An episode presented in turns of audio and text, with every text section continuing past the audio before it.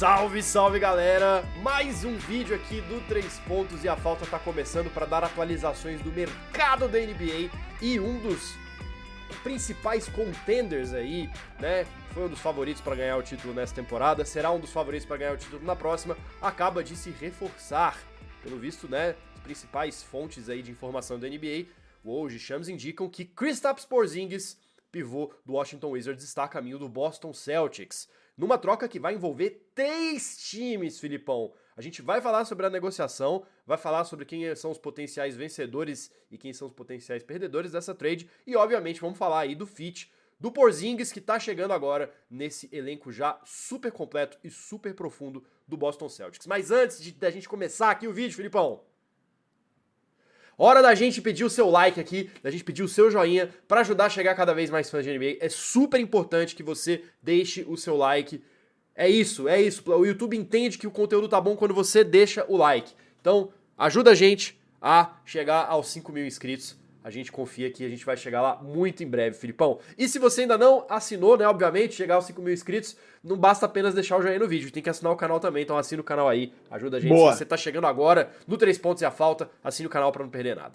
Vamos lá, Filipão. A notícia é a seguinte, vinda tanto do hoje quanto do Chams. É uma notícia que estava sendo construída aí ao longo do ao longo da tarde dessa, dessa quarta-feira, dia 21 de junho, e Exato. E tá aparentemente 99,9% finalizado uma troca entre três times, Filipão. O, o, o, principal, né? Essa, essa troca provavelmente deve envolver aí ativos de draft também, né? Talvez alguma outra, algum outro jogador, mas seria uma troca envolvendo três jogadores e três times.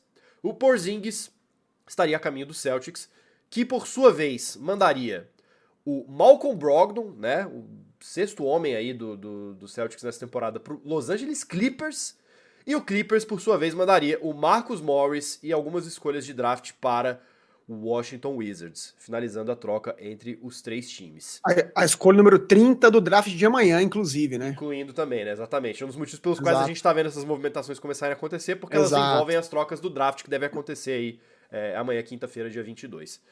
É, por onde você quer começar, Filipão? Você quer começar falando do Porzingis em si? Você quer começar falando da trade? É, é, é tem, tem vários, vários ângulos aqui. Começamos com o que a galera quer ouvir, né, Bruno? Chris Tapps Porzingis, jogador do Boston Celtics.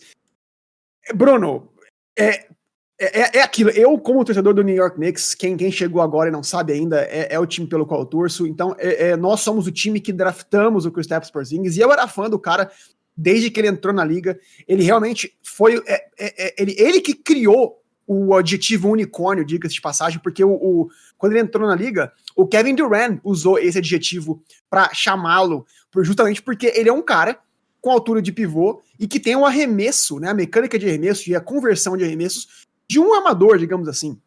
Né? E o Kristaps Porzingis, Bruno, quando saudável, sempre foi um ótimo jogador. Ele sempre entregou. O problema foi que ele nunca o esteve, né? Ele perdeu muito tempo da carreira dele brigando por é, é, com lesões. Foi um dos motivos pelos quais o Knicks veio a trocá-lo. Chegou, inclusive, a perder uma temporada inteira, né? Temporada 2018-19, ele teve uma, uma, um rompimento do. do é, rompeu o ligamento cruzado, né? E ficou um ano sem jogar. Exatamente, exatamente. E ele foi é, também pro. Chegou a jogar no Dallas Maverick junto com o Luca Doncic, não vingou por algum motivo que a gente não, não sabe muito bem explicar, se é motivo disciplinar ou se eles, o Santo não bateu com o Luca. Mas a verdade, Bruno, é que ele encontrou uma casa no Washington. Né? E, cara, de novo, como eu falei, quando saudável, principalmente na última temporada em que ele jogou 65 jogos, foi muito bom.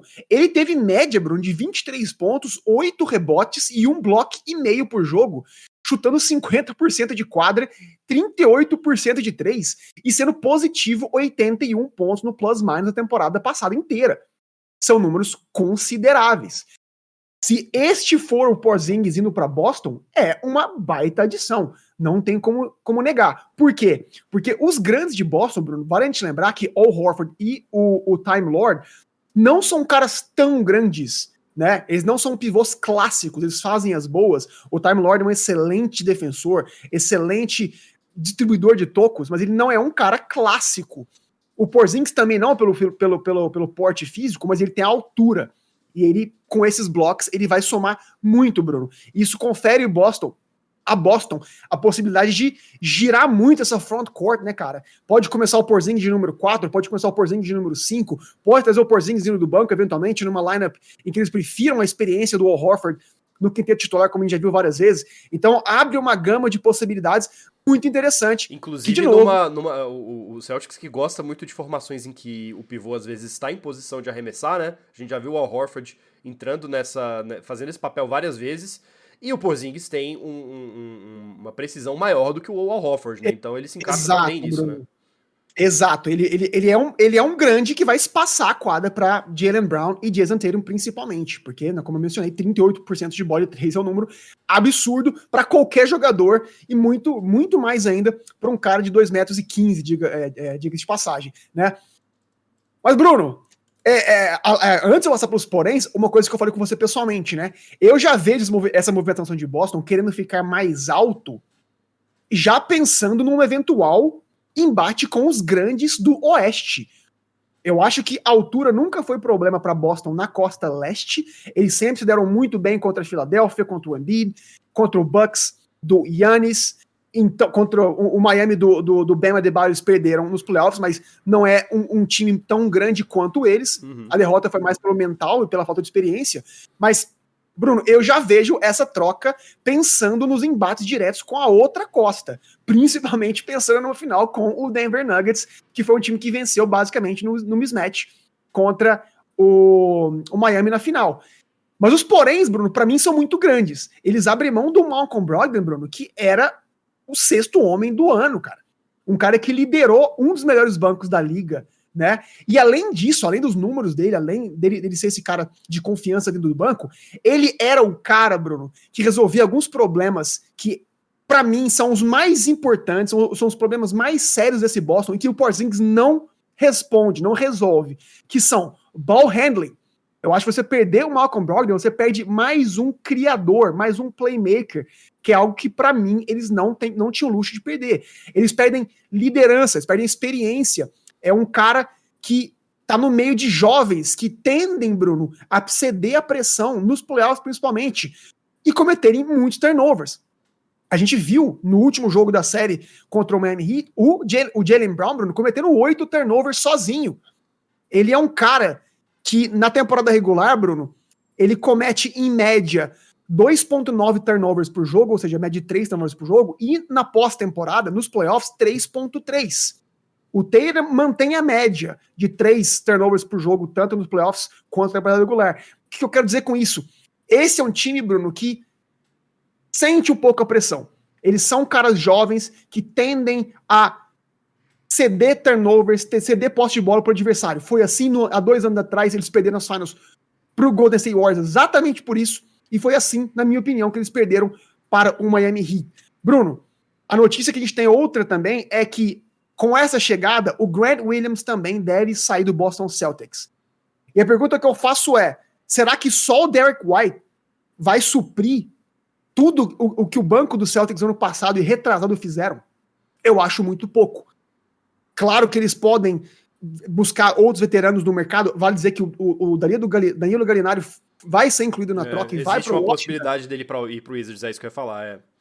Entendeu? Então, assim, é, é, é menos profundidade. Eles estão apostando muito nessa nessa saúde do Porzingis, que, de novo, se estiver saudável, vai vingar, sim, porque ele jogou o melhor basquete da, da vida dele no ano passado.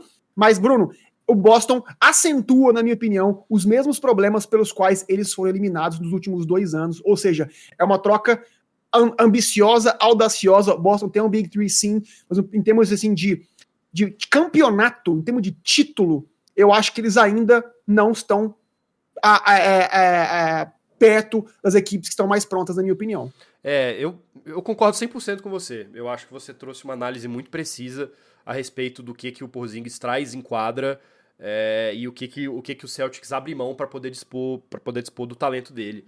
Mas eu não consigo parar de pensar para essa trade e pensar que parar de olhar para essa trade e pensar que o Celtics está tentando buscar uma solução para um problema que eles não tinham e no processo eles criaram problemas extras para o time deles.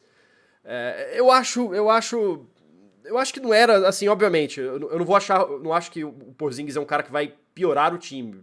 Ele tem, ele tem qualidades que podem se, se mostrar importantes, especialmente nesses jogos é, é, é decisivos, mas eu não acho que esse era o problema do Celtics, cara. Eu não acho que o problema do Celtics era a altura. Eu não acho que o problema do Celtics era, era um elenco Bo... pouco profundo. Né? O problema do Celtics era foi, foi é, de, de, mental, cara, força de vontade. O problema do Celtics foi foi de, de, de, de, ter faltado ali botar a cabeça no lugar no momento que mais precisava botar a cabeça no lugar. E é um negócio e... que esse time ele, ele vem tendo algumas temporadas já. No 2022, né, 2023 no caso, não foi um caso isolado. Já teve outras oportunidades que o Celtics desmoronou também. É, então, eu não sei, eu não sei, eu acho, eu acho estranho essa, essa troca. Tem, e tem, tem outro ponto, Bruno. Eu acho que assim, isso também tá mascarando o fato de que o coach do, do Celtics ainda é o Mazula. Né? Que foi também um dos responsáveis pela eliminação do Boston do jeito que foi ano passado. Em alguns, em alguns momentos ele foi simplesmente jantado pelo coach Spolstra o Celtics muito bem chegou a fazer 3 a 3 na série, mas foi uma falta de liderança no vestiário e em quadra também, Bruno, muito por conta de não conseguir escolher quem seria o ball handler, quem seria o líder do Boston Total. em quadra, que eles capengaram. E quando você perde o Malcolm Brogdon, que era esse cara que fazia essa boa vindo do banco, que era o cara do, do abafa, eu acho que isso acentua um pouquinho esses problemas. Mas para o torcedor do Celtics, eu acho que ofensivamente, Bruno, é uma baita edição. Você juntar Tatum, Brown, o, o Marcus Smart, né? O, o, o Porzingis e um entre Horford e, e, e, e Time Lord nesse quinteto titular, o Derek White vindo do banco, podendo suprir um pouco da pontuação do, do Brogdon, Bruno, com uma adição ou outra, eles obviamente vão ser contenders, obviamente vão competir. Mas eu tô dando minha opinião sincera no que diz respeito a título, a campeonato, porque uma franquia com, é, campeoníssima é um como Boston que Celtics, briga por Bruno, título. Esse, esse time é briga por título. É um dos times mais pressionados para ganhar títulos. Então, assim, eu acho que a torcida do Celtics tem que entender assim.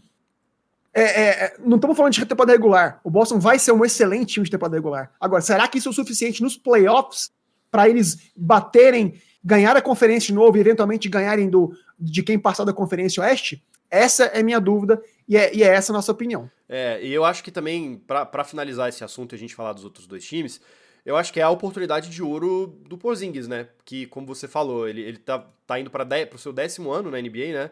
É, se você excluir, obviamente, a temporada que ele ficou fora pela lesão. E nesses 10 anos ele já, já meio que virou um. que eles chamam de journeyman, né? É, é o cara que pingou em vários times, né? Teve no, no Knicks, teve em Dallas, agora tá no Washington, né? já três times em, em, em 10 anos, tá indo pro seu quarto time.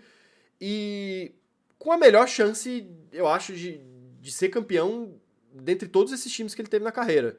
É, então, assim, eu acho que foi, é, foi legal esse período dele no Wizards para ele conseguir se recuperar, um ambiente onde ele tinha menos pressão, onde ele pôde, onde ele pôde ganhar confiança, que eu acho que era o mais importante, e que agora vai ser testada 100%, né, com, com essa com essa ida para o Celtics.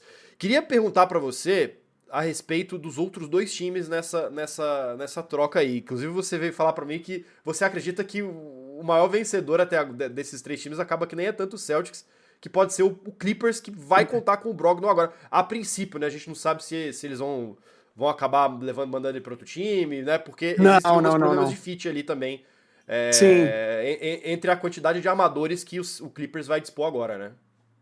Exatamente. Os Clippers agora vale lembrar ao nosso ouvinte que no momento eles têm Russell Westbrook, Malcolm Brogdon, eles têm o Highland que veio do Denver e tem o Eric Gordon que veio do Houston Rockets. Ou seja, são quatro armadores. Eu imagino que alguém vai sair, alguém vai rodar, Bruno. E o cara que é free agent nessa história toda é o Russell Westbrook. Não tô cravando que ele vai sair, mas abre espaço para que ele saia da equipe e vá para outro time. Mas, Bruno, eu vejo esse time como. Esse time já era um dos mais profundos da liga. Vale dizer que eles basicamente lutaram pau a pau nos playoffs ano passado sem Paul George e sem Kawhi, com um elenco de suporte só. Mas, Bruno, de novo, qualquer pretensão do Clippers passa por pedir e Kawhi saudáveis. De nada adianta o Brogdon chegar lá, se tem um banco profundo, se as suas, as suas duas estrelas não estiverem disponíveis. Eu acho que a diretoria do Clippers já tem muito tempo que tá dando de tudo para esses caras, Bruno. é, ambiente favorável, os, um, um elenco muito profundo, mas está na hora dos caras conseguirem estar disponíveis quando mais precisa deles. Caso eles o estejam, Bruno, esse time, para mim, tem um dos melhores, melhores elencos da liga. Mais profundos, mais experientes, né? Norman Powell Sim. ainda tá lá. A gente viu outros caras crescendo na temporada passada também. Então, eu espero grandes coisas sim.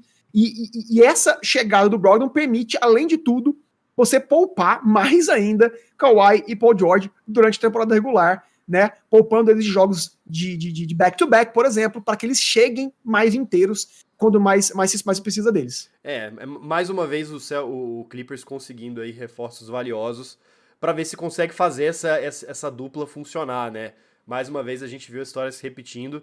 Mais uma vez a gente espera que, que eles estejam saudáveis para a gente ver o potencial pleno desse time do Clippers, que caso todo mundo esteja lá, é grande. Mas assim, eu acho que, independentemente de quem for ficar ali na backcourt, esse time, para mim, do jeito que ele tá hoje, ele consegue uma vaga direta aos playoffs no Oeste com tranquilidade.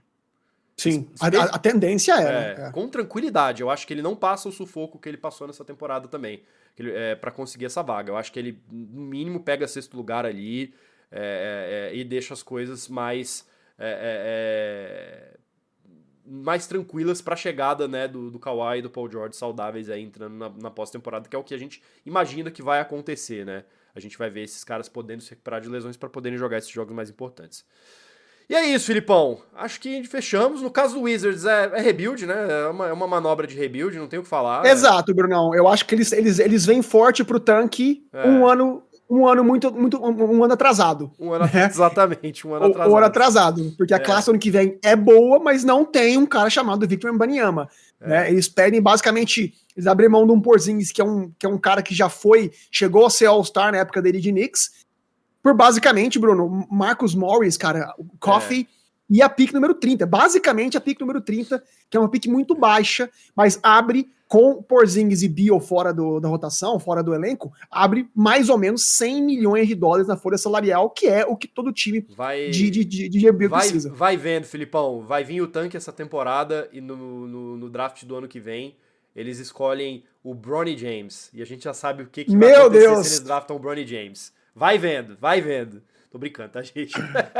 Pura especulação, mas aqui agora a gente quer saber a sua opinião sobre esta troca, sobre a chegada de Kristaps Porzingis ao Boston Celtics, sobre a chegada do Malcolm Brogdon ao Los Angeles Clippers e o que, que você imagina desses times aí para a próxima temporada, como que vai ser o fit, se você acha que valeu a pena, se, se foi uma boa uma boa movimentação do mercado ou não. Deixa aqui seu comentário. Não se esqueça também, se você não o fez ainda, de deixar o joinha no vídeo, ajudar a gente a chegar cada vez mais fãs de NBA e de assinar o canal dos 3 pontos e a falta e clicar no sininho para ser notificado quando chegarem vídeos novos aqui ao 3PF. Filipão, grande abraço, tamo junto. Obrigado a você que assistiu a gente até aqui e até o próximo vídeo. Valeu!